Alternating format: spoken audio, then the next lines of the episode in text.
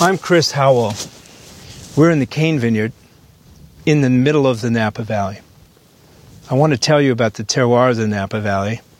Terroir is a word that refers to wines that speak of a place, a place where those wines were grown, where those wines were born.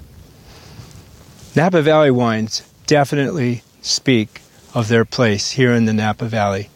It's a unique situation because it's fairly far south at 38 degrees latitude, and yet it's very close to the Pacific Ocean, no more than 50 kilometers away. And it's cold in the Pacific Ocean. It's like 15 degrees. So that gives us our air conditioning. Also in the Napa Valley, it rains quite a lot, but only in the wintertime, not in the summer. It almost never rains in the summertime.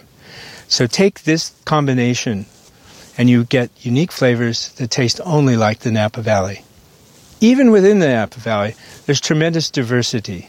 It begins on the valley floor as we drive up the valley, and then we see the hills to the west and the hills to the east, and you realize that all of this is tremendously diverse. So the eastern hills are getting the afternoon sun, the western hills are getting the morning sun. The valley floor is warm in the day and cold at night, but up in the hills it's cooler in the day and warmer at night. The flavors of these wines all taste different because of that.